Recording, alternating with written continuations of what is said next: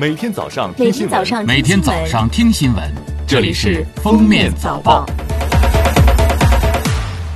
各位听友，早上好！今天是二零一九年十二月二十四号，星期二，欢迎大家收听今天的《封面早报》。首先来听今日要闻。经国务院批准，国务院关税税则委员会近日印发通知，自二零二零年一月一号起，调整部分商品进口关税。自二零二零年一月一号起，我国将对八百五十多项商品实施低于最惠国税率的进口暂定税率。其中，为降低用药成本、促进新药生产，对用于治疗哮喘的生物碱类药品和生产新型糖尿病治疗药品的原料实施零关税。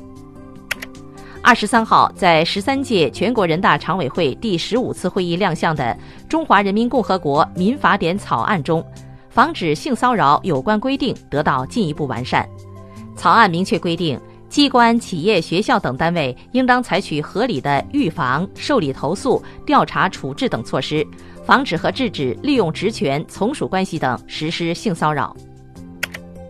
十二月二十三号，云南省高级人民法院对孙小果一九九七年犯强奸罪、强制侮辱妇女罪、故意伤害罪、寻衅滋事罪再审案件依法公开宣判。判决认为，该院二零零七年九月作出的。原再审判决以及一九九九年三月作出的二审判决，对孙小果的定罪量刑确有错误，依法予以撤销，维持昆明市中级人民法院一九九八年二月一审对孙小果判处死刑的判决，并与其出狱后犯组织、领导黑社会性质组织等罪被判处有期徒刑二十五年的终审判决合并，决定对孙小果执行死刑。剥夺政治权利终身，并处没收个人全部财产。记者十二月二十三号从内蒙古自治区乌兰察布市卫生健康委员会了解到，四子王琦现鼠疫患者于二十三号治愈出院。十二月十八号，乌兰察布卫健委宣布，化德县现鼠疫患者当天治愈出院。这也意味着内蒙古自治区此前确诊的两名鼠疫患者已全部治愈出院。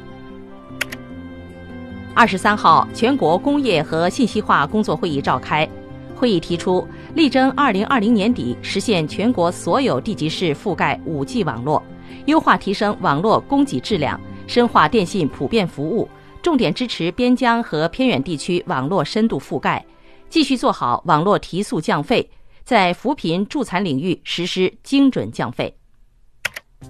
下面是今日热点事件。十二月二十六号，天宇将上演壮观的日环食天象。天文专家表示，本次日环食发生期间，我国全境都可以观测到日偏食，且越往南时分越大。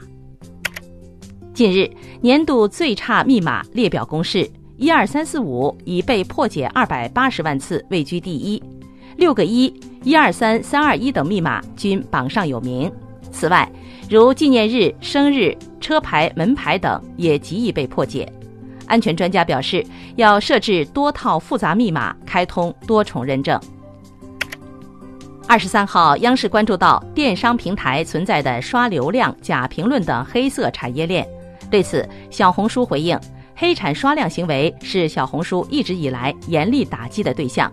平台早已设有独立的反作弊技术团队，对虚假笔记。及恶意刷量采取实时打击，一经查实严厉处罚。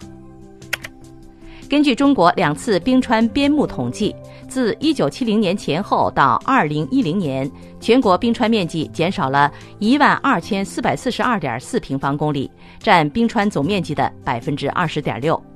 中国科学院青藏高原所副研究员杨威称，人类排放的温室气体使全球气温升高，是冰川消融的主要原因。二十二号，湖北武汉莫港城超市发生外卖小哥杀人事件，对此，美团回应，起因与该配送员到超市取货品时，因取货问题与店员发生口角，最终酿成悲剧。经查，此订单商户用户无差评信息，无投诉电话信息。最后来听国际要闻。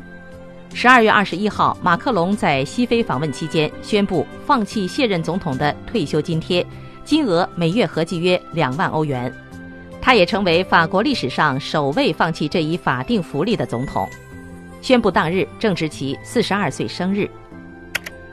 近日，日本民营铁道协会发布二零一九年度车站及车厢内最令人困扰行为排行榜，显示，不挨紧坐的坐座位方式排名第一，排在第二的是站在车门附近影响其他人上下车，包括背双肩背包在内的不当携带及放置随身行李方式排在第三。边走路边玩手机排名第四，大声聊天或打闹排名第五。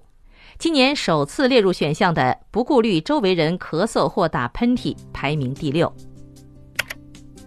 据路透社报道，十二月二十二号，墨西哥驻阿根廷大使以健康问题为由辞职。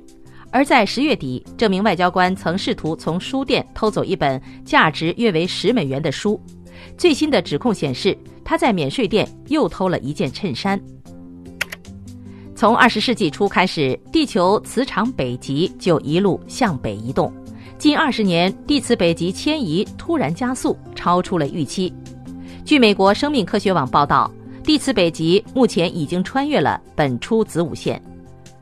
美国国家地球物理数据中心和英国地质调查局预测，这一移动过程将继续，但速度会有所减缓。